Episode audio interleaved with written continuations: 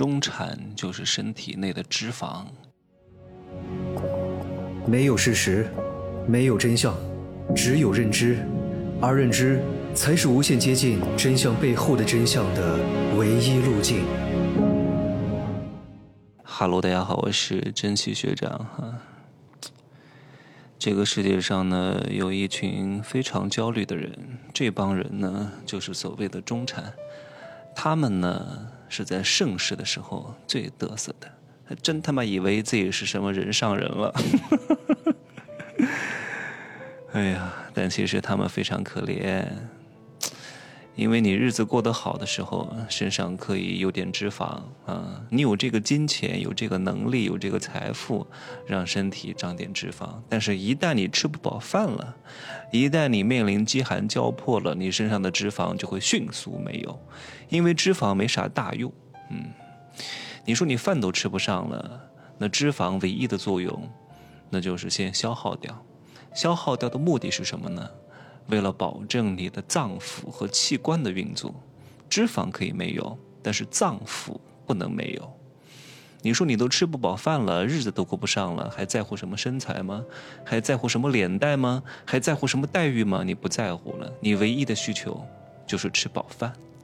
所以大多数人为什么这么多事儿？为什么这么多想法？就是因为吃饱了饭没事儿干，撑的。哎呀！一下子又想搞这个，一下子又想搞那个，一下子又想玩六块腹肌，又一下子又想找什么二两肉，就是因为他们有点钱了啊，开始有各种各样的诉求了。但是中产这个群体呢，本身就是不存在的啊，都是新包装出来了，给这帮稍微有点钱的人呢，你说他们是穷人吧，他们是底层吧，他们也不是。啊，你说他们是上层吧，他们是精英吧，他们也不是，放在那儿尴尬啊，就像你的二两肉长得有点大，哎呀，放哪儿都不是放，嗯，跑步的时候晃荡晃荡的，还影响你运动健身，除了有点美观啊，除了让那些色狼觊觎你的身体之外呢，其实对身体是一个比较大的负担，我怎么说什么都能扯到这个上面来。所以，中产这个概念本来就是虚设的啊，都是那些欧美的资本主义为了推销他们的商品搞出来的概念而已。说你现在是中产了，所以呢，中产应该消费什么样的产品？应该用戴森的吹风机，应该用什么奥伦纳素的面膜？最近这几个月，这个奥伦纳素的面膜太火了，很多大网红天天都在那卖。要不就是他们收了很多钱，要不就是他们有暗股在里边。怎么突然这个品牌就特别火呢？我怎么前年、大前年都没有听说过呢？今年特别特别火啊！事出反常必有妖。这个面膜呢，咱没用过，也用不起啊。不是咱们真的用不起，是我不会花这个钱买这种东西的。哎呀，花这么大的价钱去宣传，我可不想为这些所谓的溢价成本去付费啊！我就买个几十块钱的就可以了。因为面膜的根本性的作用是什么？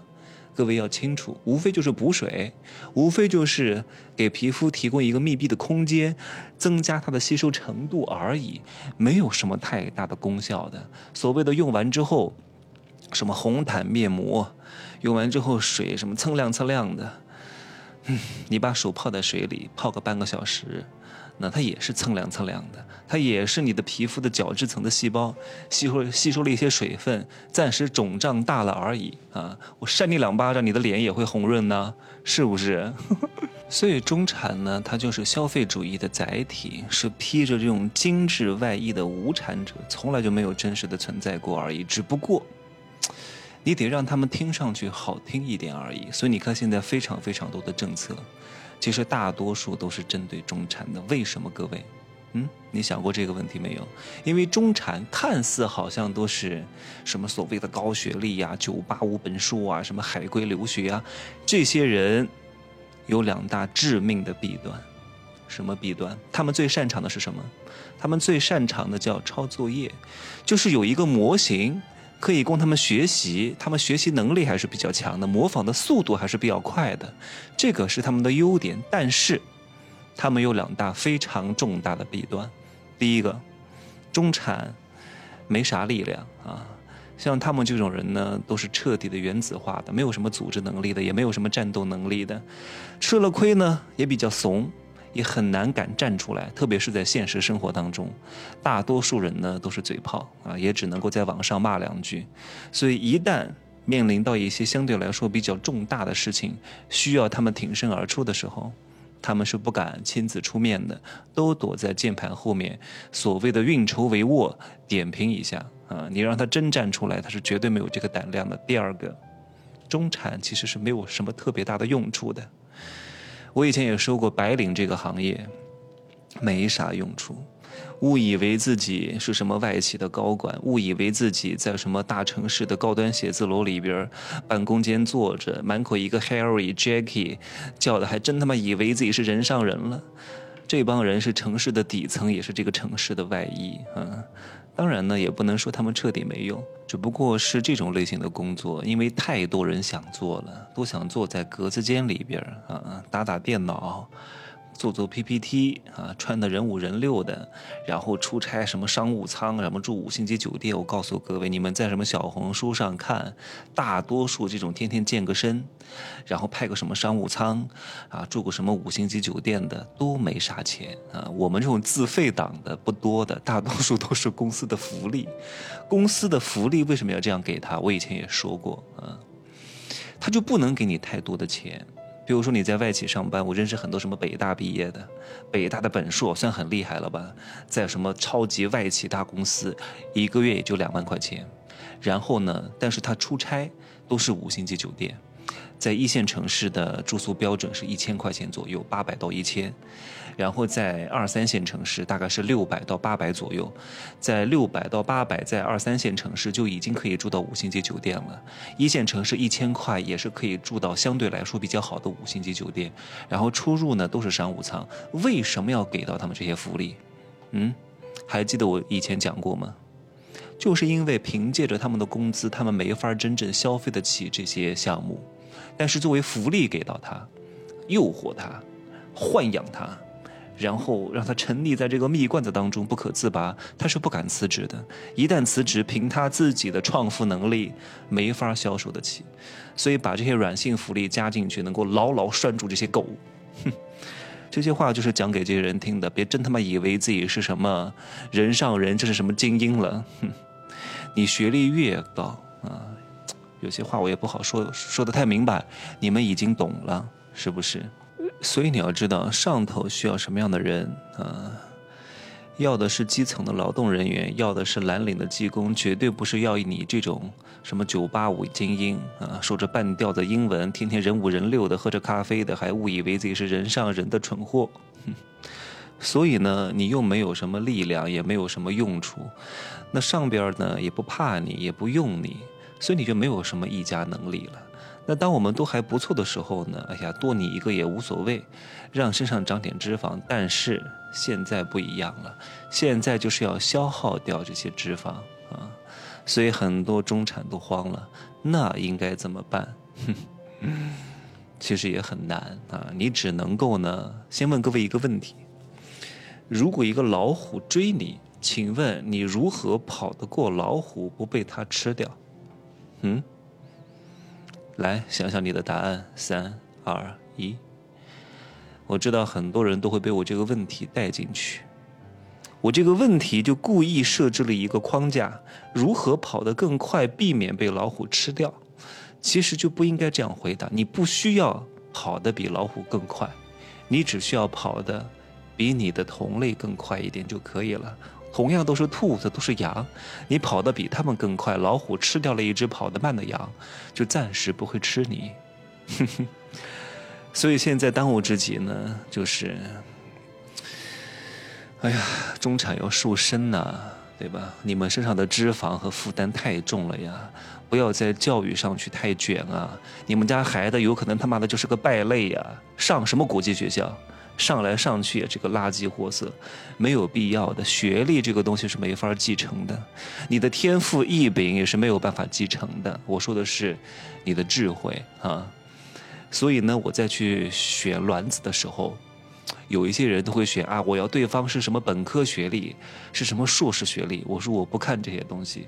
首先，在国外上个本科非常容易，我没法核实他到底是上没上，以及有没有拿到这个毕业证，以及这个学校的含金量是多少。所以这些东西不重要。嗯，上个本科又能怎么样？照样不还是打工吗？对不对？所以我挑选妹子只看两点：长得好不好看，身高高不高啊？其他的东西都不重要。学历比我本身的教育还值钱吗？这么优秀的父亲在家里待着。对吧？身教大于言传，比哪个学校教的都管用啊！有一些基础的人文学科、基础的科普性的知识，让老师去教就可以了。但是最重要的思维，一定是我去教他的。哼 这是我讲的第一点。为你的教育瘦身，什么国际学校能不上就不上啊！英文呢，我建议各位还是要学好。为了一个什么学区房啊，花重金实在是没啥必要。然后把他送出国，各位，把你们家小孩送出国，到美国上学。我认识一个朋友哈，一个姐姐，他们家孩子也真是优秀，还挺厉害的呢。在去美国之前，跟我们吃了一餐饭。他妈妈说介绍几个哥哥给你认识，这几个哥哥都非常优秀哈。然后这个小男孩呢，我看着呆呆傻傻的，很萌萌的。然后他上了去那边之后，他上的是那个加州大学洛杉矶分校。咦，好认真呐！他在他在中国学习就是平平，就是非常一般。然后经过那边大学四年的教育和学习，居然考上了哥伦比亚大学，哇！那刚开始本科是在洛杉洛杉矶上的，然后后来现在去纽约上了。哇，那个学费那个租金太贵了，他家里人为他付出了将近七年的时间吧，啊，至少得花费四五百万，各位。不过我觉得他是能挣回来的，啊，他还挺适应那边的生活，而且他学的是那种理科专业，以后是可以留在美国的。他刚刚毕业，至少每个月能拿到二十多万美金一年。如果再工作个几年，五十万美金一年是不成问题的啊！这个钱是可以挣回来的。但是看看你们家孩子，他配吗？就算花了三百万回去上学，回来之后也照样找个一万块钱不到的工作啊！你给他投的钱，三十年都挣不回来，还不如不要去，让他好好的当你的全职儿女就可以了，随便找个班上上。把给他留学的钱按月打给他，每个月五千块钱，过得好得很。嗯，出去之后见识了世界，有可能呢就远走高飞了，你也控制不了他了啊，你就再也见不到他了。特别是女人，女孩子出去呢，如果姿色还不错，二两肉大一点，比较娇嗔一点，比较温柔一点，嫁到美国去了，你也看不到她了。嗯，不好的话呢，回来呢。工作也找不到，眼界还高了，找不到男人了，在家里啃老了，钱也白花了啊！见识是增长了，但是见识却跟不上财富啊！这不，财富却跟不上见识，那会非常非常之痛苦的啊！这是我讲的两点，第一个呢，为教育瘦身，哎，第二个是啥？我好像还没有说第二点啊，第二个。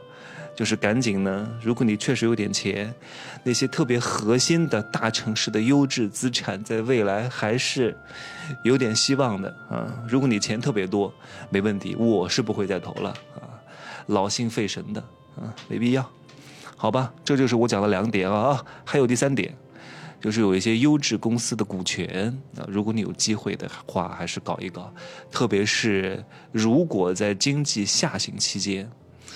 一些消费类型的、一些关乎国计民生的这些食品和产品的，他们的公司的市值以及这个盈利能力都还是不错的。你有机会的话，那就持有一点了。这就是我讲的三点啊。今儿说的时间有点长，希望呢给各位敲响一下警钟。今天是入世十三节的倒数第五天啊，我也不多说了。听过的呢，多多复习，非常重要啊。没听过的呢，抓紧时间，拜拜。